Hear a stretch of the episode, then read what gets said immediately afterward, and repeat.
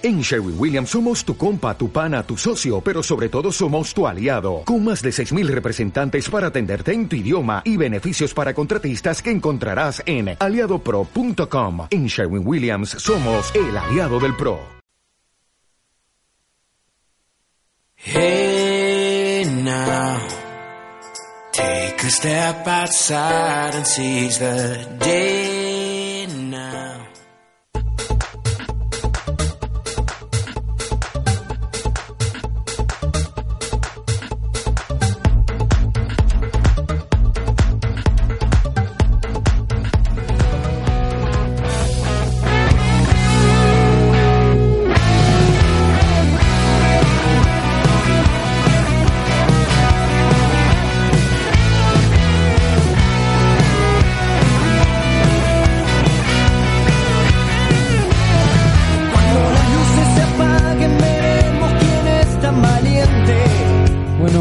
todos. Estamos en una edición nueva de Rincón Fortinero. Estoy con el equipo, estoy con Agus, estoy con Lore.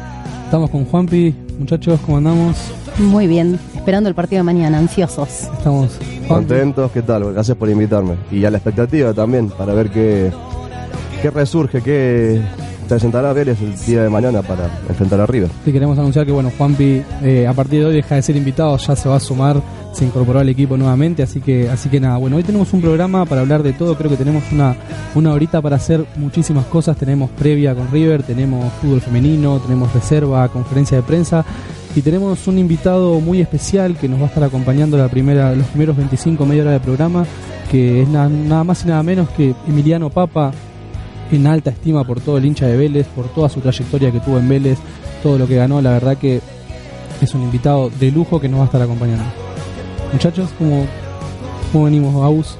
Contento, contento, esperando también el partido de mañana. Yo creo en lo personal que va a ser un lindo partido. Los dos mejores técnicos del fútbol argentino, con ideas de juego muy similares, cruzándose en una cancha que es difícil, no se gana hace mucho en esa cancha, pero Encima River está atravesando un presente fenomenal. Eh, viene ganando casi todos sus partidos por goleada, así que hay que plantarse, hay que ver qué, qué podemos sacar de ese partido, hay que ganar sobre todo porque ahora en un ratito juegan San Lorenzo y Boca que se van a sacar puntos los dos de arriba, hay que ganar, pero enfrente a un rival muy difícil que como lo adelantaba el gringo dijo que iba a jugar igual a igual. De igual a igual. De- Así lo dijo ayer en conferencia de prensa. Y me parece que está bueno el planteo ese.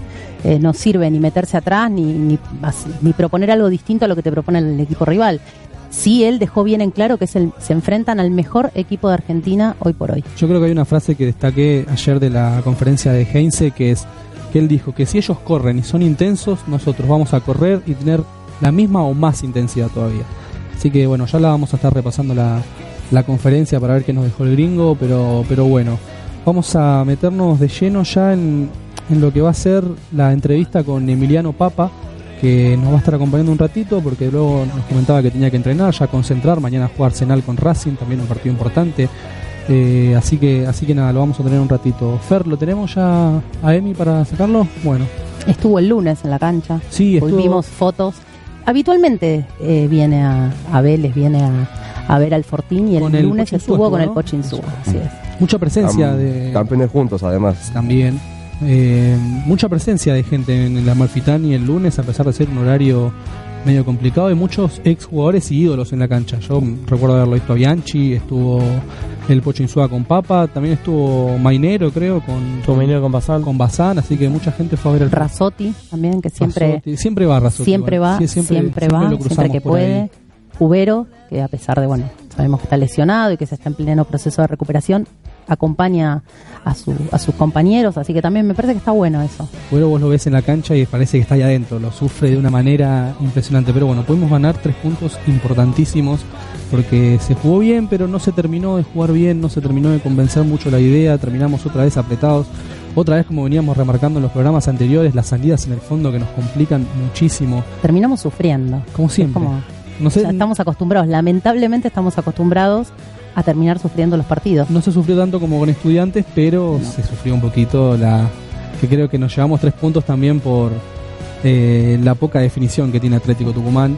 Eh, un equipo también en- se le fueron muchos jugadores, está se está rearmando de a poquito, pero bueno, tres puntos que suman muchísimo para la confianza, tres victorias al hilo que llegamos a River con tres victorias no es, no es poco para mí. La verdad No. que Lo que vale destacar también que si bien a principio de, de torneo se está reprochando mucho eso de la falta de poder aguantar los partidos, eso de hacer excelente primer tiempo y en el segundo tiempo jugar mal y perder esa victoria que tenías en el primer tiempo, con ya sea con un empate o perder pasó el con partido, Racing, por ejemplo. Lo que pasó con Racing.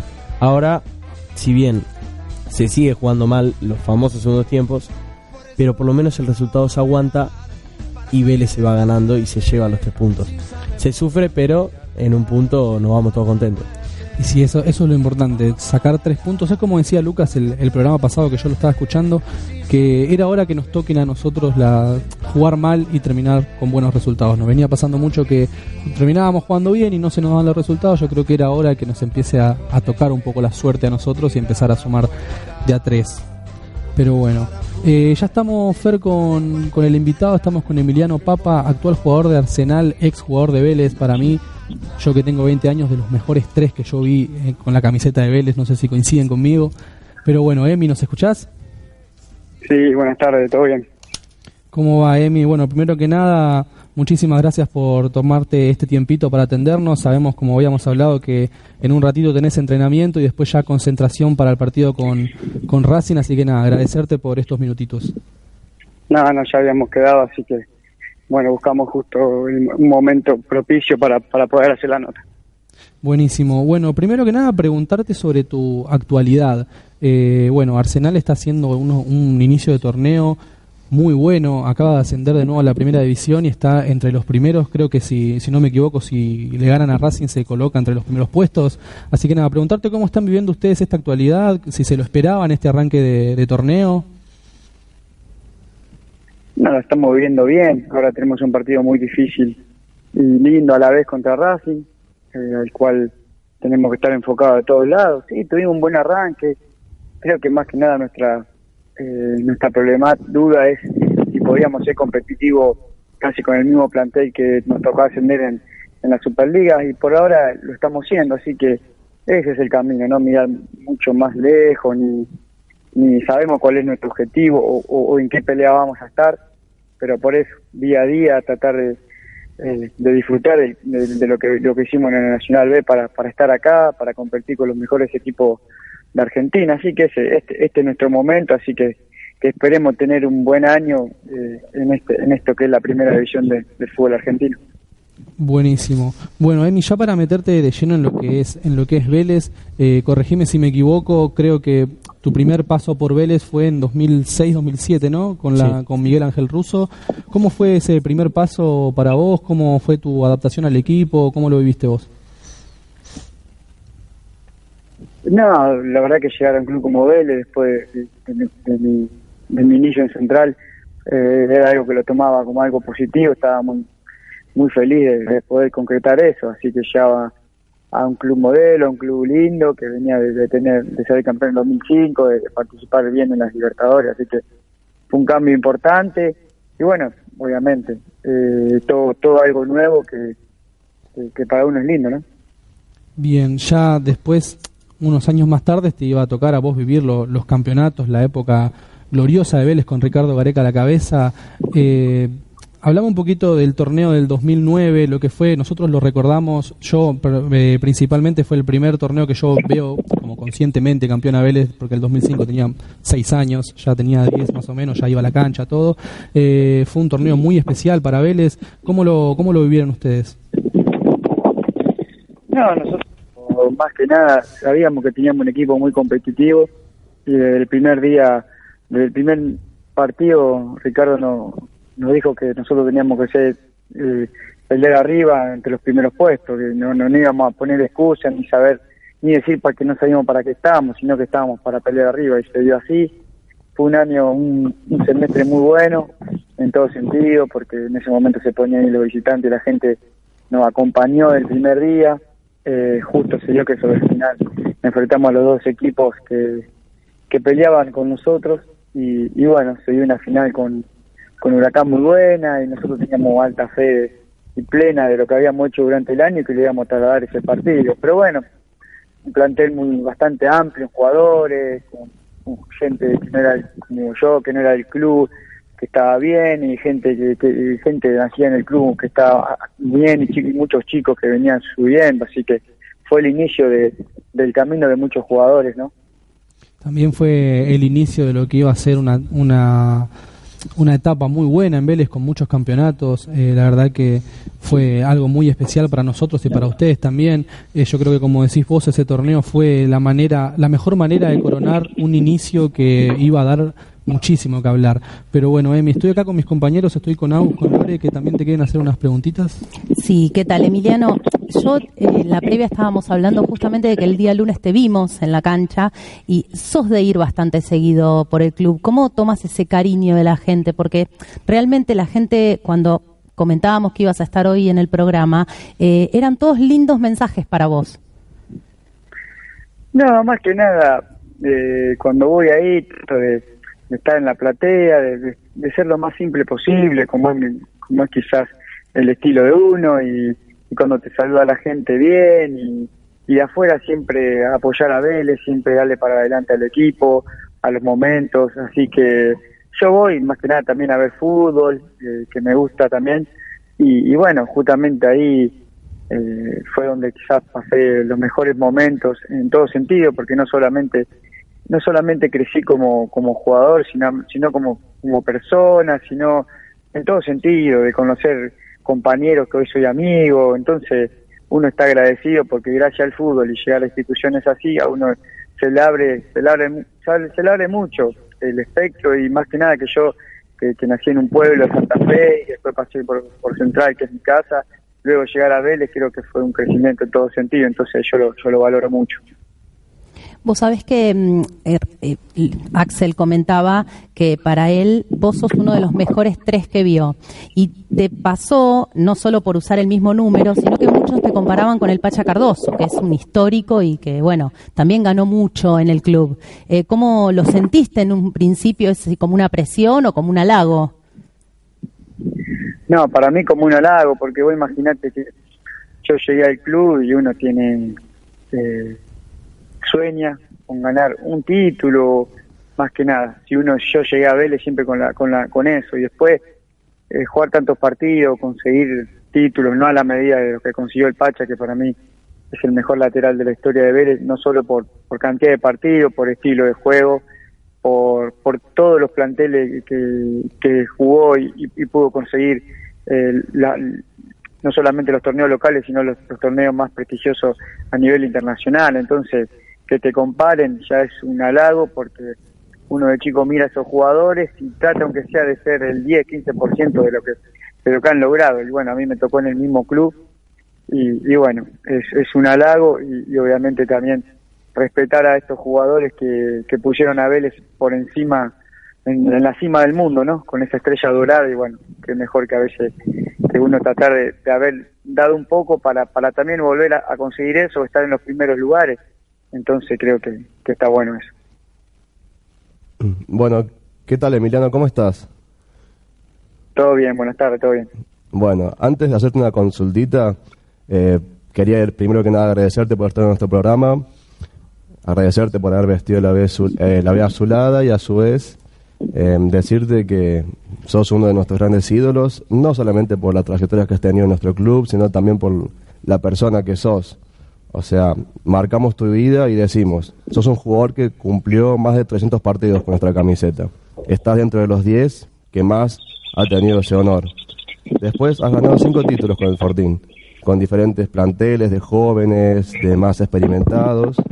Y por último, eh, la gente, el cariño que te tiene, y no solamente de Vélez, ¿eh? porque yo tuve la oportunidad hace tres semanas atrás de ir por Copa Argentina a ver Arsenal con estudiantes de caseros, y tengo la, el privilegio de estar sentado al lado de una señora que estaba vestida bien de Arsenal, fanática de toda la vida, y tenía una camiseta en la cual eh, el lema decía, Emiliano Papa, quiero tu camiseta.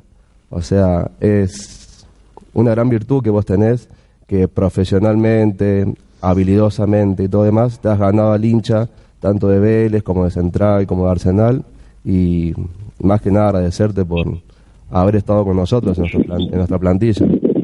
Así que mi consulta era saber de todos los planteles con los cuales vos compartiste. ¿Cuál sentís que fue el campeonato que más se vivió en cuanto a alegría, felicidad. Bueno, de todo, muchas gracias. Y bueno, sí, quizá por mi manera de ser, quizá al principio eh, soy un- una persona bastante normal y bueno, entonces los primeros me cuesta, tanto en Central, Vélez, Antiguo, Independiente o acá en Nacional, siempre al principio soy un poco eh, resistido, ¿no? Y después, bueno, con, con como soy yo, con el trabajo, con, con, con lucharla día a día y con querer revertir las situaciones porque uno sabe lo que da, bueno, siempre está el cariño, ahí siempre vuelve el cariño, ¿no? De la gente, así que de eso te, te- agradezco.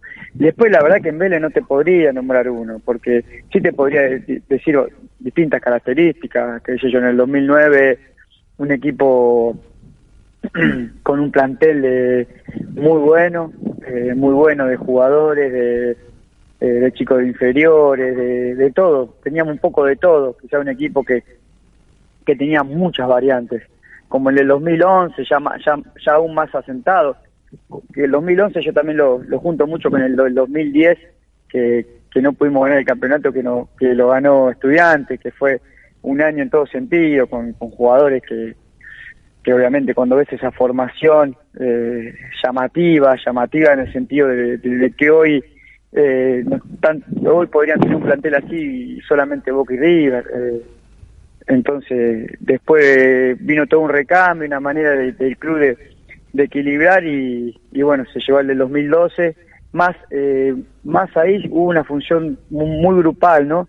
De, de que sabíamos que no éramos quizás el equipo eh, más elegido, pero creo que, que teníamos teníamos muchas armas, teníamos un, grupo espectacular, con, sabiendo las limitaciones en algunas cosas, y, y lo pudimos ganar, pero creo que durante esos 5 o 6 años más que se vivió tranquilidad en el club, se vivió eh, no solo nosotros, sino la gente, también obviamente los resultados ayudan, no hay que, no hay que esquivarla a esto, pero la gente, qué sé yo, lo- los auxiliares, eh, toda la gente, los la parte médica, de cocina, la gente que trabaja en el club, muy, se siente muy, muy relacionada con todos esos jugadores que pasaron en ese momento porque de gente simple, de, nada raro, sino de, de, de una de una comunión en el día a día muy sana durante muchos años.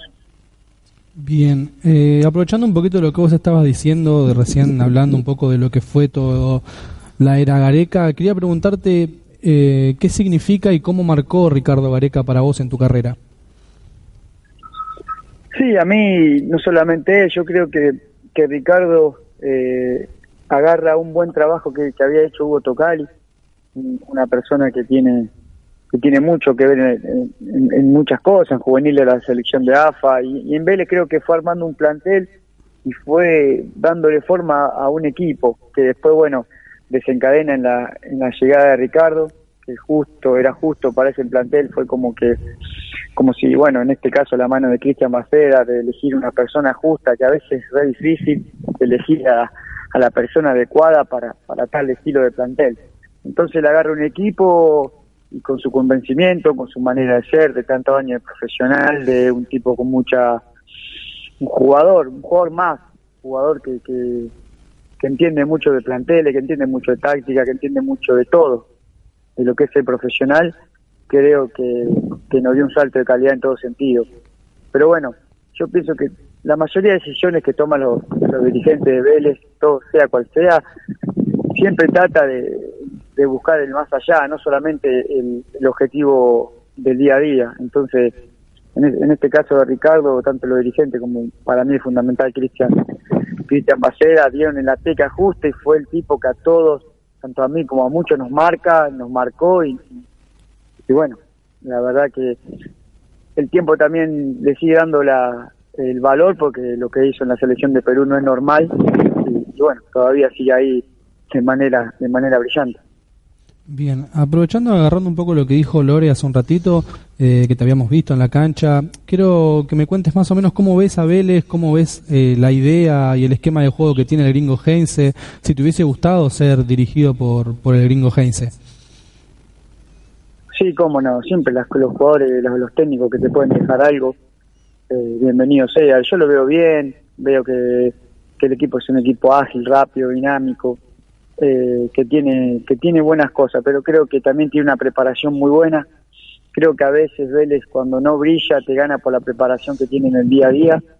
Entonces creo que más que nada eso también es un poco lo, que tiene Vélez a nivel institución. En el día a día es un club diferente a, a, a muchos y entonces eso genera un salto de calidad en el jugador que el día del partido en algún en pequeños detalles se siente se siente son siempre son siempre positivos y pienso que, que hay que eh, creo que Vélez también está haciendo algo bueno que es jugar con muchos jugadores del club que jugar tener muchos en el banco creo que la liga hoy da para eso eh, da para eso y me parece que es un, es bueno que, que siga por esta línea y bueno ojalá pueda pelear eh, los primeros puestos. Sabemos que es difícil, pero es un equipo que que es competitivo en todos los partidos y ya eso es un salto muy importante.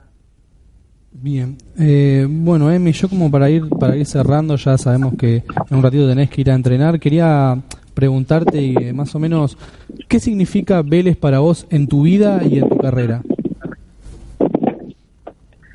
Y yo pienso que, bueno, como centrales fue el que me abrió las puertas de inferior y me enseñó un montón de cosas a nivel futbolístico y deportivo. Fue Vélez fue el salto de calidad eh, que necesité para conocer otras cosas, para, para poder lograr un campeonato, para estar con jugadores eh, importantes, para eh, como si para conocer entrenadores, para un salto de calidad en todo sentido. Y, y bueno, creo que fue el momento eh, más deseado y más feliz que, que viví en mi vida, no solamente en lo deportivo, sino en todo sentido. Creo que es, es algo muy importante, por eso a veces eh, siempre uno quiere que vaya las cosas bien, siempre donde va trata de hacer las cosas bien, las cosas bien porque a repetir, yo me quería sentar, pero me tienen tan identificado con Vélez, cuando paso por cualquier institución quiero dejar mi, maja, mi marca de, de, de, trabajador, de, de cómo uno como, como persona y cómo se me maneja, porque también se me relaciona con un club así y uno tiene que ir por, por, por todos esos lados dejando la marca de que, de que te dejan los clubes, ¿no? Bien, sí, la verdad que es, es, hermoso escucharte hablar así de Vélez, aparte porque sos un jugador que nos marcó muchísimo y que tiene una muy linda historia con el club. Eh, así que nada, siempre es lindo verte en la cancha y escucharte hablar así de Vélez. Así que nada, Emi, bueno, vamos a ir despidiéndote. Sabemos ya que, te, que el tiempo Sí, corre un poquito, así que, que tenés que irte a entrenar y después directamente a concentrar para, para el partido con Racing, al cual te, te, te deseamos muchísima suerte y esperemos que Arsenal también le siga yendo bastante bien como le está yendo. Así que nada, Emi, esperamos tenerte en alguna otra edición con un poquito más de tiempo, pero nada, agradecerte Dale. por el tiempo y por estar con nosotros. Bueno, bueno, yo muy agradecido, muchas gracias, lo mejor para mañana y bueno, espero que el equipo sigan, sigan disfrutando y sigan alentando todo, todos los días que Vélez participe en, en un partido. Buenísimo, Emi, muchísimas gracias y te mandamos un abrazo. Saludos a todos, buenas tardes. Bueno, hasta ahí la palabra de Emiliano Papa, que se lo nota muy agradecido con Vélez. Él, como decía recién, eh, Rosario Central fue quien le abrió las puertas, pero se siente muy identificado con Vélez. Es un poco lo que veníamos hablando antes de empezar el programa, pero bueno, se lo nota muy muy agradecido y muy bien con, En, con- en- en el arranque de la nota an- anoté una frase que dijo, en Vélez pasé los mejores momentos y que creció no solo como futbolista, que es algo que destacan muchos de los jugadores eh, bueno, eh, que pasaron y en algunos casos exjugadores, como la semana pasada en el caso de Bacedas. Eh, muchos destacan eso, que, que Vélez es su casa, que pasaron los grandes momentos, que crecieron a nivel persona. Me parece que eso es importantísimo, más allá de todo lo, el crecimiento profesional eh, como jugador que hayan podido tener, el hecho de que también Vélez te deje algo como persona, me parece que habla muy bien del club. Yo, yo escuchaba la otra vez a, a Baceas en el programa eh, que dijo una frase que a mí me gustó muchísimo, que es que Vélez te educa no solo en lo profesional, sino como persona. Es un poco lo que decís vos y lo que decía. Cristian nuevamente. y Eh, hace unos programas atrás lo dijo Cubero también. También. O sea, Así que- es- También lo dijo Correa la semana pasada. Sí, sí, o sea, todos coinciden, es un denominador común que tenemos. Es buenísimo que, la- que los jugadores, eh, todo el que pasa por Vélez se lleve esa tan linda imagen que, que es Vélez a nivel deportivo y a nivel como persona también, que educa muchísimo. Pero bueno, eh, ya estamos en 15 y 30. Fer, ¿te parece si vamos una tanita cortita y ya cuando volvemos nos metemos en todo lo que tenemos? Eh, que arrancamos un poquito apurados por, eh, porque el tiempo nos corría un poco, pero bueno, ya cuando volvamos vamos a, a meternos de lleno en el programa.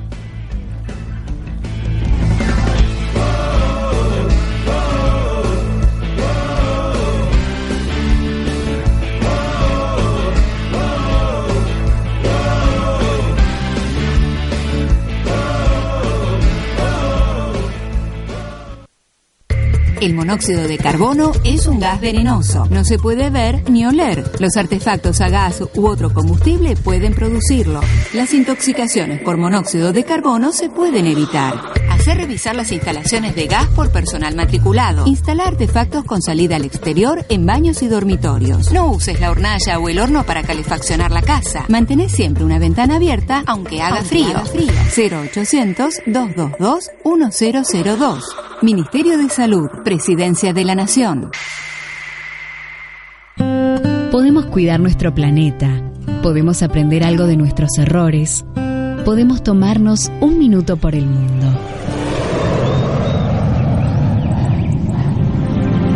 Nuestra tierra protegida. En Santa Cruz, el Parque Nacional Los Glaciares forma parte del listado de patrimonios de la humanidad desde el año 1981.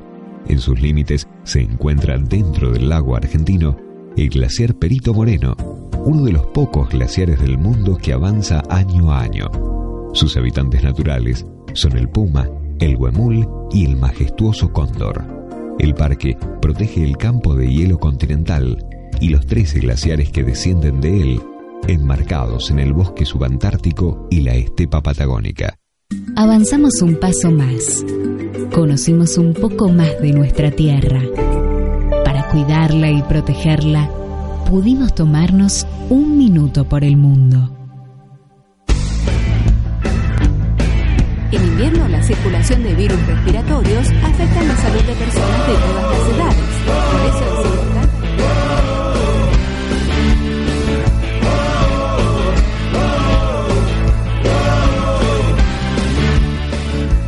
Bueno, estamos con un poquito más de Rincón Fortinero, son 15 y 32 de la tarde, hasta las 4 estamos. Eh, antes de meternos un poco con lo que fue la conferencia de Gringo Heinze, vamos a, vender un poco las redes. Eh, nos pueden encontrar en Instagram como arroba Rincón Fortinero OK, en Facebook nos pueden encontrar como Rincón Fortinero y en Twitter hemos cambiado de nuevo el usuario, así que nos pueden encontrar ahora como Rincón-Fortín. Nos pueden encontrar también por Radio Capital, www.radiocapital.com.ar. Eh, ahí estamos transmitiendo en vivo. En el canal de YouTube se sube el programa una horita después de que termine, más o menos, ya lo pueden ver. Eh, así que así que nada, bueno. Eh, el gringo habló ayer por conferencia de prensa Sí. del partido contra River, de caso, todo. de, Habló de todo. todo. un poquito. Habló de todo, habló mucho de. Remarcó mucho la frase del vamos a jugar contra el mejor equipo de hoy en día en la actualidad de la Argentina, que es más o menos lo que vemos todos, creo que sacando el, el hincha de boca, que no lo va a admitir, creo que todo, todo Algunos, algunos. Hay algunos que te dicen por más que les duela, hay algunos que Les- sí, pero sí. la mayoría no. Todos sabemos que River hoy en día es el mejor equipo del fútbol argentino, con un plantel muy amplio, de muchísimos jugadores de nivel, de nombre, que preocupa, pero no tanto. Sí, yo, yo vi que el gringo dejó en claro que van a jugar de igual a igual, porque muchos se preguntaban en las redes, en la conferencia, si Vélez iba a salir con línea de 5, si iba a salir de algún lado de una manera o de otra, si iba a jugar, co- o uno creo que hasta preguntó si, si iba a jugar como Boca, de tirarse un poquito atrás y esperar la contra, pero no, el gringo dijo y remarcó una frase que a mí me gustó mucho, que es, si ellos corren y son intensos, nosotros vamos a correr igual y ser más intensos o igual. A mí me gustó muchísimo eso, creo que dejó en claro que va a jugarle como él sabe, creo que dijo en, una, en un momento, dijo yo voy a jugar a lo que sé hacer, no sé hacer otra cosa. Eso demuestra que para mí va a jugar como viene jugando. El gringo está muy tranquilo con el equipo. Como él remarca siempre, tiene mucha confianza en los chicos. Pero bueno, eh, como decís vos y lo hablábamos antes del programa, eh, es un equipo que preocupa muchísimo River, que tiene un plantel muy amplio y da la sensación de que cualquier jugador rinde. Eh, ya sea juvenil, no sé, hay uno anda flojo, entra otro y, y rinde. O sea, y viene con resultados muy abultados, así que hay que tener muchísimo En cuidado. un momento se le preguntó por una de las figuras de- del plantel que tiene River, que es Milton Casco, y sin dar nombres dio a entender que si Casco corre 10 veces, el que esté de ese lado, caso Bouzat, caso Guidara, va a tener que correrlo 10 o más veces, y cuando él le toque defender, va a haber que atacarlo, atacarlo y atacarlo. Eso nos da eh, la, la pauta que puede llegar a haber un ataque más del lado del costado derecho para intentar complicar ese sector y con intentar que Guidara, también sin dar nombres, esté con un pase más de ataque, con otra posición más ofensiva a la que quizás nos tiene acostumbrados más por el medio. De hecho, habló muy bien de Milton Casco. Yo ayer, cuando estaba escuchando la conferencia, él compartió plantel en News con, con Milton Casco y dijo que le- él se quedaba parado atrás y Milton era el, lo que, el que corría, el que metía todo. Y, y una vez le llegó a decir a un entrenador que si no jugaba Milton, él no jugaba. Así que hay que tener mucho cuidado por ahí. Pero bueno, se refirió al tema de los Santos. Sí, dijo que estuvo entrenando, pero que ellos no lo ven todavía como para que sume minutos en reserva. Seguimos en un veremos. Es que no se sabe qué lesión es puntualmente la que tiene. Sí lo que dijo es que es una lesión eh, que no es compleja, pero que sí es dolorosa. Esta semana eh, me llegó el rumor de que De Los Santos entrenó diferenciado, el día miércoles. Eh, no sabemos, o sea, no es claro el motivo de la lesión ni la zona de la lesión. Si recordemos que cuando llegó nos decían cuatro semanas, ya estamos casi a Supuestamente fecha para el partido con News ya iba a estar como para poder jugar, o por lo menos estar en el banco. Es como hablábamos antes de arrancar, antes eh, esperábamos para verlo en primera, ahora tenemos que esperar para verlo en reserva. En la conferencia de la semana pasada se refirió, porque es una pregunta habitual, como en su momento era de Gago, que cuando llegó de los Santos y Gago todos estábamos más preocupados por Gago, la verdad es que Gago, comentario aparte, el último partido me encantó, lo vi mucho mejor que con estudiantes.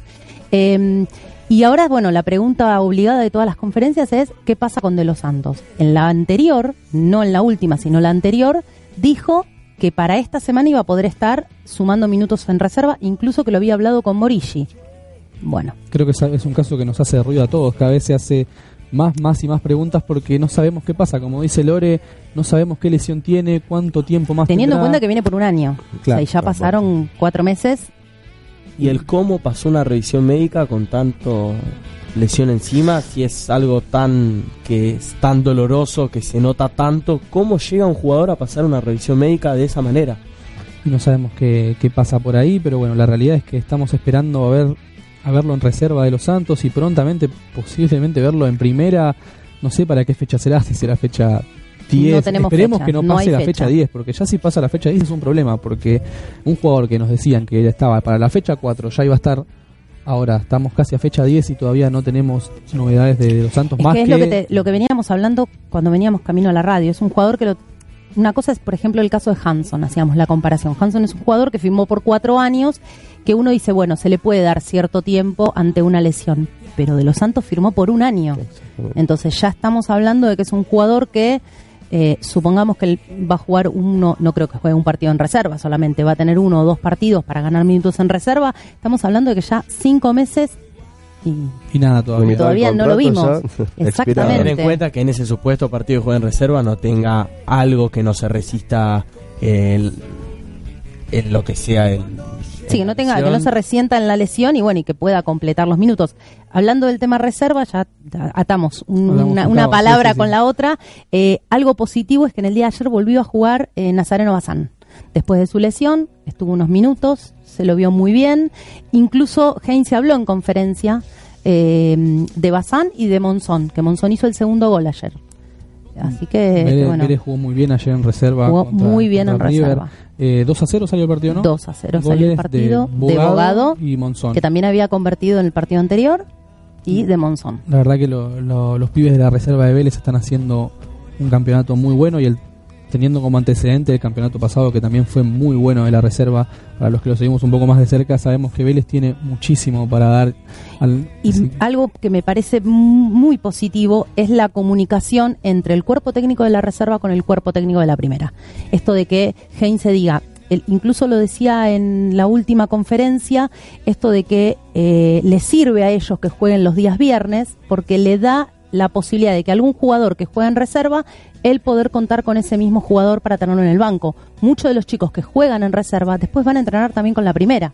Caso Entonces, Miguel Brizuela, El caso de Miguel Brizuela, el caso de Bogado, Barreal, son, bueno, Orellano. Orellano, Bazán, eh, lo va, lo va a volver a hacer ahora, en, en- calculo que ya esta semana se va a sumar al, al plantel de primera, más que, que mm, bueno, este, se recuperó bien y ayer dicen que jugó muy bien, yo no pude ver el partido, pero eh, los comentarios son esos, entonces me parece que está buena esta comunicación entre ambos cuerpos técnicos para diagramar un trabajo en conjunto y eh, que los chicos que están en reserva no sientan tanto el subir a una primera y que bueno, si pasa, como el caso de los Santos, cuando pueda jugar tenga que bajar a la reserva, eh, la comunicación me parece que, que está buena. Aparte, es muy buena, remarcando la comunicación que vos hablás, lo hemos visto más de una vez al gringo Heinze viendo los partidos de reserva, así que... Yo te diría que ve todos los partidos Sí, de todo. reserva. Yo creo que ve todo.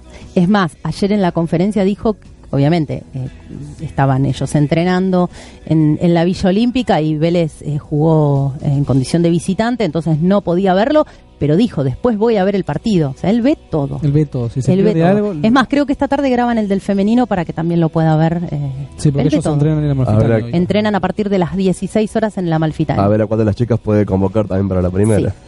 Hablando un poquito ya, se- seguimos atando. Eh, tenemos que en un rato nomás, cinco y media, va a estar jugando el- las chicas de Vélez, el fútbol femenino, contra nada más y nada menos que contra Nueva Chicago. El clásico. El clásico que se ve en el fútbol femenino, porque bueno, en el masculino el masculino hace mucho no hay chance, me parece. No, ya, no. no, no hay chance porque El otro día hablábamos. Sí, ¿Cuánto sí, lo, juegan? lo Hace- estaba escuchando. Sí, hay muchas hace- cosas que me perdí. Eh, Hace mucho. Hace mucho, pasó, pasó tanto. Pero bueno, eh, Vélez que viene de ganarle a Trocha 1 a 0. Yo estuve en, allá viendo en Mercedes a las chicas que jugaron muy bien. Eh, es un Hablábamos también con Jorge Dinetti que es un proyecto a futuro que está dando mucho más de lo que ellos esperaban. Eh, ah, tuvimos la oportunidad de hablar con alguna de, las chicas que, que nos contaban que están muy orgullosas de, de la gente que los fue a apoyar porque la otra vez en Mercedes, sabiendo la distancia que hay entre Liniers y Mercedes y lo que cuesta llegar, mucha convocatoria de gente de Vélez, las chicas eh, dijeron, que, dijeron que están muy orgullosas de la gente que los vino a ver y que también sienten mucho orgullo de lo que están haciendo. La verdad que me Todas parece- coinciden que tuvieron una muy buena pretemporada. Creo que los, incluso lo dicen, bueno, Jorge Dinetti, como vos decías, el técnico, toda la gente que forma parte del cuerpo técnico del femenino, eh, la posibilidad de haber jugado esta, esta copa, esta Liga Amistad que se estuvo disputando previo al inicio del torneo de la Divisional C, eh, les vino muy bien para ganar ritmo. Eh, muchas de las clubes con los que disputaron en la, Liga Amistad no están en el torneo, pero sí hicieron que el plantel pueda consolidarse, se puedan conocer entre ellas, porque es un plantel que se formó hace muy poquito, o sea, hace un año y, y piquito que vienen jugando juntas. Fue muy difícil la selección de las jugadoras que hoy forman las 29 que forman el plantel de primera, eh, pero hay un muy buen nivel. Tenemos una jugadora eh, que es eh, Tayel Abram, que está convocada al sub-20, que va a disputar un torneo ahora en el mes de octubre y ella está convocada. Y otra de las jugadoras, que es Micaela Roldán, que jugó el otro día ante Trocha, no va a estar disponible porque está en estos momentos en misiones en un torneo de futsal, que está representando a la Argentina junto a la Universidad de La Matanza. Hay, O sea, mucho, hay mucho futuro en, en la- Hay en las mucho. chicas de Vélez. Yo Hay he, mucho. he estado en la cancha y he visto cosas impresionantes de las chicas que tienen, como hablaba un poco Jorge cuando lo tuvimos acá en el programa, que ellos se planteaban un objetivo que no era salir campeón, sino que estar ahí arriba, eh, posicionarse bien, no recuerdo bien cómo fue que dijo, y cuando lo charlábamos la otra vez me- se mostró sorprendido por el... y me decía, hasta me quedé corto me parece, porque creo que, la- que las chicas van a dar un papel fundamental en esta, en esta liga. Pero bueno, Esta semana trabajaron mucho, ya el lunes estaban entrenando, jugaron el, el domingo a la tarde, ya el lunes estaban entrenando. Las que habí- el- las chicas que habían jugado hicieron un trabajo regenerativo, el resto hizo todo un trabajo táctico. Eh, eh, Nicolás Galiquio es un técnico que estudia mucho al plantel rival. Eh, porque esta semana tuve la oportunidad de hablar con él y, contaba eso, que, que le gusta mucho interiorizarse. Y un dato eh, a tener en cuenta para el partido de hoy, bueno, nosotros de acá salimos y nos vamos para la villa. Eh, el partido va a ser sin público visitante. Es una bajada de línea que están pidiendo, es un arreglo que se hizo entre ambas dirigencias y eh, en el día de ayer Carolina Gil Solari, que es delegada del plantel del fútbol femenino en AFA, eh, hizo un pedido en, en sus redes sociales de que todo el que vaya a alentar al, al plantel del fútbol femenino aliente a Vélez y no en contra de Chicago. Que las canciones eh, sean solamente a favor de Vélez. Eh, como es un partido que ya no vemos hace mucho tiempo, es un partido que no vemos y bueno, es un partido que no va a faltar, ojalá que no pase nada, pero no, no va a faltar el que por ahí hace algo gracioso o dice algo en tono gracioso y se malinterpreta y bueno, y termina todo en un problema innecesario. Entonces me parece que está buena el mensaje que están dando. Eh, al partido pueden ir socios y no socios. El Sí, eso te- socio eso- presentando eso el carnet preguntar. Sí, sí. y el no socio con un alimento no perecedero ya puede ingresar. puede ingresar. Es en la cancha número uno, en la cancha de sintético, la que está justo pegada a la concentración. Eh, creo que va, va a estar bueno, va a ser un lindo espectáculo. La tarde se presta para prepararse el mate, ir a la Villa Olímpica. Y aparte va a ser un muy lindo partido por cómo juega Vélez y por como yo estuve viendo en la semana. eh, Chicago viene de ganar su partido 3 a 1 también. Es un equipo que juega muy bien también. Empezó perdiendo Chicago el partido y lo dio vuelta. Es verdad, claro. Empezó claro. perdiendo, iba 1 a 3-1, 0 ¿no? Es un... y lo dio vuelta. Estás interiorizada también, ¿no? Estoy interiorizada, Estamos, estamos todos en la misma. estamos Es algo que está dando mucho que hablar y para mí es buenísimo eso. Está bueno. Pero bueno, como remarcaba Lore, no hay que confundirse, hay que ir a alentar, no hay que ir a, a generar ningún tipo de problema, ni cantos en contra de, de Chicago. Siempre, como decís vos, no va a faltar el gracioso, el que quiera hacer un chiste, el que quiera tirar algún tipo de chicana, pero yo creo que lo importante es ir a alentar a las pibas que están dando un papel por ahora muy bueno. Así que esperamos que siga así y vamos, ya salimos de la radio y nos vamos para Y allá vamos para la villa. a- con el mate, como decís vos, que llega poco por acá, por estos lados, pero pero vamos a ver que... Pero está, está en la mochila. Está, está en la mochila. En la mochila pero está. bueno, eh, así que nada, estamos 15 y 46, ya estamos 15 minutos antes de, de que termine el programa. Quiero hablar un poquito más de lo que va a ser el partido con River para ver qué esperan ustedes, porque hay mucha gente que espera que Vélez saque un empate, que Vélez gane, que otros que esperan que no perdamos por goleada. Es algo que genera un cierto, no sé, ¿cómo, cómo lo ven ustedes? Yo creo que va a ser un partido difícil, pero a pesar de la imagen que viene dando Vélez, esto de, que venimos, como decíamos en, en la primera media hora del programa, que sufrimos, que nos acostumbramos lamentablemente a, sufrir, eh, yo creo que le va a ser partido. Me parece que el gringo está mentalizado en eso. Ayer en la conferencia él contaba de que los últimos siete u ocho partidos de- del rival, no solamente de River, sino del equipo rival, él ya se los analiza, ya los estudia eh, y le va a jugar de igual a igual, no va a salir a meterse atrás. Me parece que vamos a ver un buen, un buen partido. ¿Y quién te dice? Volvemos después de tantos años con un triunfo. Es que sí, es que Vélez no, no llega mal tampoco. Vélez llega con tres victorias. Eh, recordemos que River en el torneo local llega con una victoria, un empate y una derrota ante Talleres, que salió a jugarle igual igual y le ganó. O sea, no es, es un rival muy difícil River, pero no es un rival imposible para mí. De hecho, hay que ver también cómo está él, cómo están ellos, cómo salen a jugar el partido. Pero el gringo destacó ayer en conferencia que, que para ellos es un partido importante, pero que no es, no me acuerdo la frase que dijo, pero mm, que lo van a salir a jugar de igual a igual, eh, como viene haciendo, como él sabe hacerlo. El hecho de tener tres victorias consecutivas en, el, en tu haber te hace mentalizar de otra manera ya. Ya vas preparado de otra manera, es otro incentivo y además saber que si ganás estás ahí, o sea, te metes en los primeros puestos. Ya sabemos que el torneo es largo, que faltan muchas fechas, que se corta en el medio, hay pretemporada y demás, pero es un buen incentivo. Sí, aparte porque las primeras fechas son importantes para saber para qué está el equipo, porque no es lo mismo empezar perdiendo 5 o 6 partidos que empezar ganándolos o empezar eh, metiéndose ya en la lucha de arriba, que para mí va a ser un campeonato muy dinámico, en mucha pelea arriba. Pero bueno, Juanpi, ¿cómo lo vemos a Vélez para mañana? Y como lo vemos, desde mi perspectiva, complicadito. Obviamente quiero ganar, pero un empate no me vendría tampoco del todo mal, al contrario sería positivo. Consideremos también que el historial en cancha de River, el Monumental, es de mucha desventaja para nosotros. Solamente ganamos 15 veces en ese estadio, en toda la historia, así que traemos, digamos, esa mala racha, entre comillas. Pero bueno, la racha está para romperse. Ya sabemos lo que es ganarle varias veces seguidas a River Monumental. En la era de los 2000 ganamos muchos partidos consecutivos. Y la última victoria fue en el 2011, justamente cuando Vélez sale campeón y River tiene su descenso a la segunda división. 3 a 1 fue la victoria. ¿no? Ese fue un 2 a 1. 2 a 1. Un gol de, Ri- eh, dos goles de Silva, cuando se equivoca Chichizola en la salida y después... Ese fue el día del festejo del trencito, me acuerdo. Exactamente. Esa bueno, fue sí. la última victoria del Fortín. Pero bueno, como dice Juanpi, las, la- las rachas están para romperse. Yo creo que Vélez, si sale a jugar concentrado, si puede mantener un ritmo durante los 90 minutos, va a poder complicar a River. Eh, a ver, creemos que el gringo es un técnico, como dice Lore, que analiza mucho al rival. Y yo creo que él debe tener claro ya cuáles son las fallas que tiene River, por dónde entrarle, como hablamos al inicio del programa, eh, lo decía Agus, atacar quizás por, el- por la banda derecha, no sé. ¿Vos, vos Agus, qué esperas para el, para el partido?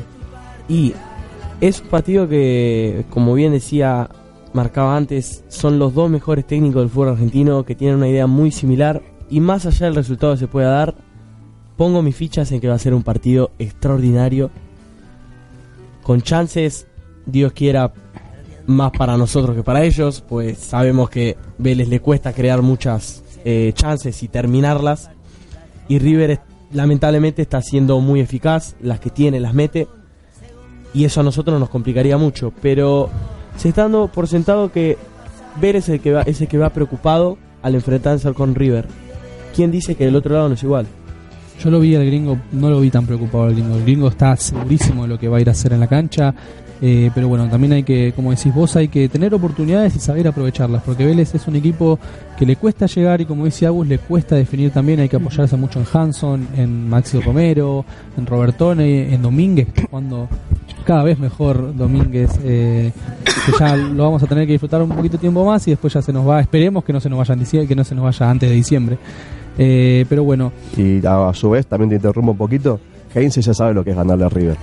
Sí, totalmente. Así que también, tal vez por ese lado venga su motivación y su inspiración para saber cómo plantearle este partido en cancha de ellos. Aparte tenemos que ir motivados. Motivados Sí. a que es, cuando le ganas a, a River, a un equipo que es tan fuerte como River, eh, te da un plus para las próximas fechas que después recordemos que no viene de Defensa y Justicia, Independiente.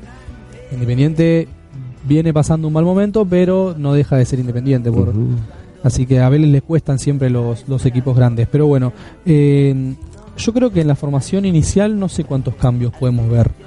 Yo creo que Vélez, la duda para mí, en mi opinión personal, está entre si va a volver a jugar Jiménez de 6, eh, si Gago para mí tiene que ir de titular y que para mí va a ir de titular. Es un partido, es un partido muy Ayer importante. en conferencia dijo que el equipo lo tenía en mente, obviamente no lo confirmó. No los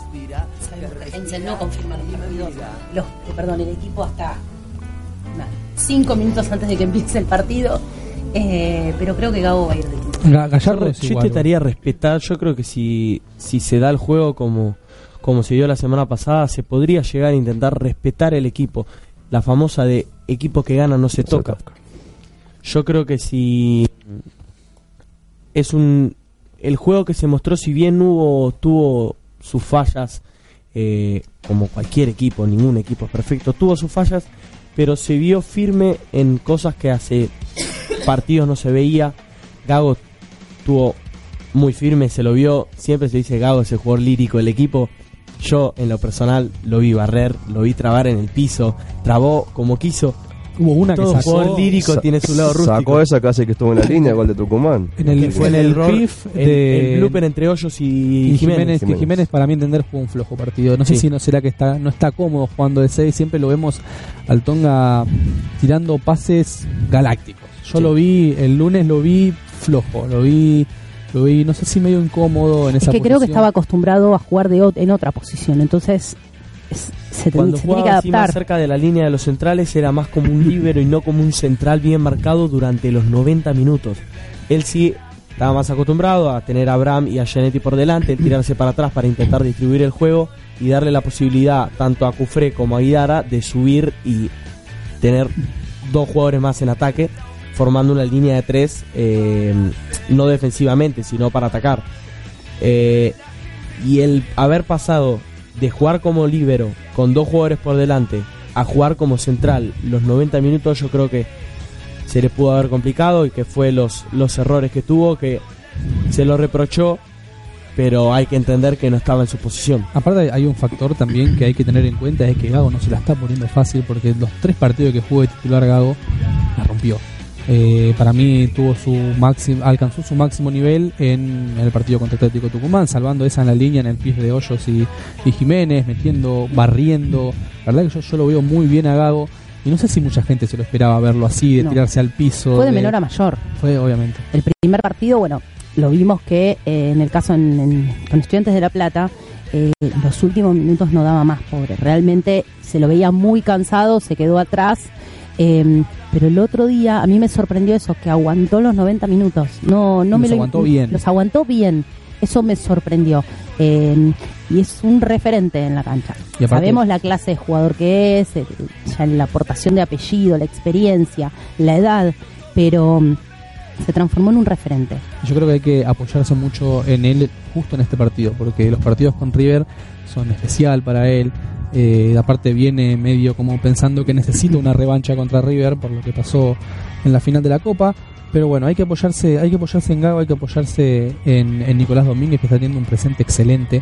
Eh, hay que apoyarse en Hanson, que la está, para mí la está rompiendo. Hay mucha gente que, hay muchos colegas, amigos que no, no bancan tanto a Hanson, eh, que me piden Almada, eh, pero para mí Hanson está rindiendo bastante bien con gol, creo que tiene dos, o- Dos goles ya. dos goles ya en. Uno con Newell's y ahora con Atlético Tucumán, los dos en cancha de Vélez. Vélez está se está aprovechando mucho los laterales Vélez. Creo que los últimos goles fueron todos de laterales, está el gringo está puliendo eso y lastima mucho Vélez y lastima temprano, que eso es buenísimo. Está bueno. Sí, obvio, obvio porque eh, la cabeza de un equipo al, al ir ganando de arranque no es la misma.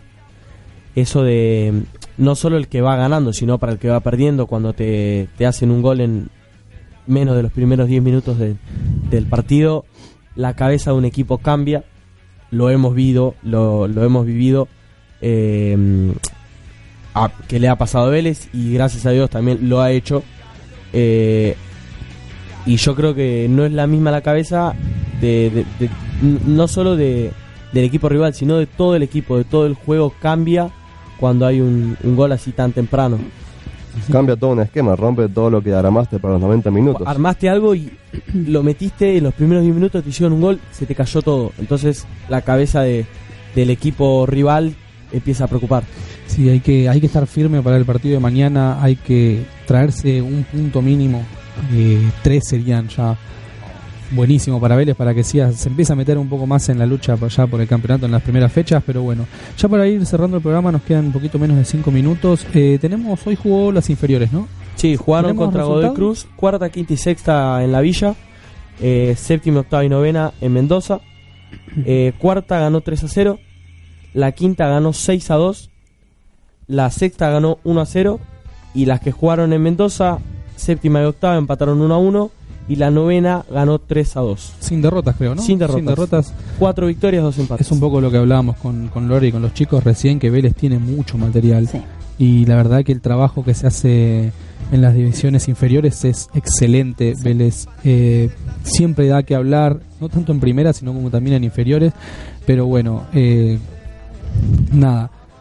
Para añadir a lo tuyo, Sí, si hacemos la sumatoria de todos los, los puntos que se sacan por inferiores de cada división, Vélez siempre está entre los primeros tres.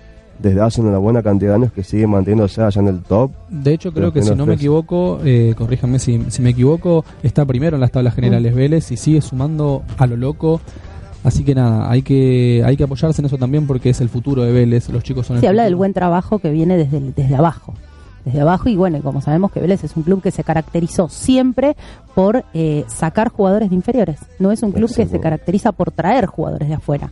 Más allá de que, bueno, en los últimos mercados de pases sí hay bastantes jugadores de afuera, eh, pero la cantera, eh, y se vienen una 2001, 2002, 2003 que va a dar que hablar. Los que siguen habitualmente inferiores hablan de que se vienen de esas categorías, van a salir muy buenos jugadores. Hay que, hay que apoyarse muchísimo en eso. Para mí, aparte, es, es el futuro de Vélez y nos gusta ver a los pibes. A mí, en, en- lo personal, me, me gusta mucho ir a ver inferiores, ir a ver reservas. Me, encanta porque, la verdad, eh, es un deleite ver a los chicos jugar. Pero bueno, ya estamos ya para cerrar el programa. Les recordamos las redes. eh, nos pueden seguir en Instagram como arroba Rincón Fortinero OK. Nos pueden seguir en Facebook como Rincón Fortinero y en Twitter un nuevo usuario, Rincón-Fortin, así que nada, eh, ahí es donde estamos subiendo todo el tiempo actualidades, femenino, reserva, inferiores, todo, todo lo que lo encontrás ahí en Rincón Fortinero, nos pueden seguir por Radio Capital Argentina también, el Instagram Radio Capital AR, creo que si no me equivoco, eh, en YouTube Radio Capital Argentina, donde pueden buscar todos los programas una vez después de que terminaron, eh, nos pueden ver en vivo también por www.radiocapital.com.ar, así que nada, estamos para cerrar el programa, nos vamos directo a la villa Directo y mañana a esperar un buen resultado, a esperar que el próximo sábado vengamos y tengamos muy buenas noticias por, por el triunfo de Vélez, así que nada, nos vamos a ir a ir despidiendo. Gracias chicos por, por el programa, así que nada, nos vemos gracias a Fer también que está como como siempre dice Lucas, está ahí atrás de cámara haciendo todo para que esto salga muy bien y para que lo puedan disfrutar junto a nosotros. Así que nada, nos vemos el próximo sábado de 3 a 4 con un lindo programa que no podemos adelantar nada, pero tenemos ahí algo algo se vienen muy lindos invitados. Sí, se vienen muy lindos invitados, por suerte. Así que, como todos los que pasaron por acá, la verdad que tenemos eh, programas que salen muy bien. Así que nosotros nos vemos, nos vemos el próximo sábado. A ganar hoy el femenino y a ganar mañana. Así que muchas gracias por acompañarnos. Esto es Rincón Fortinero.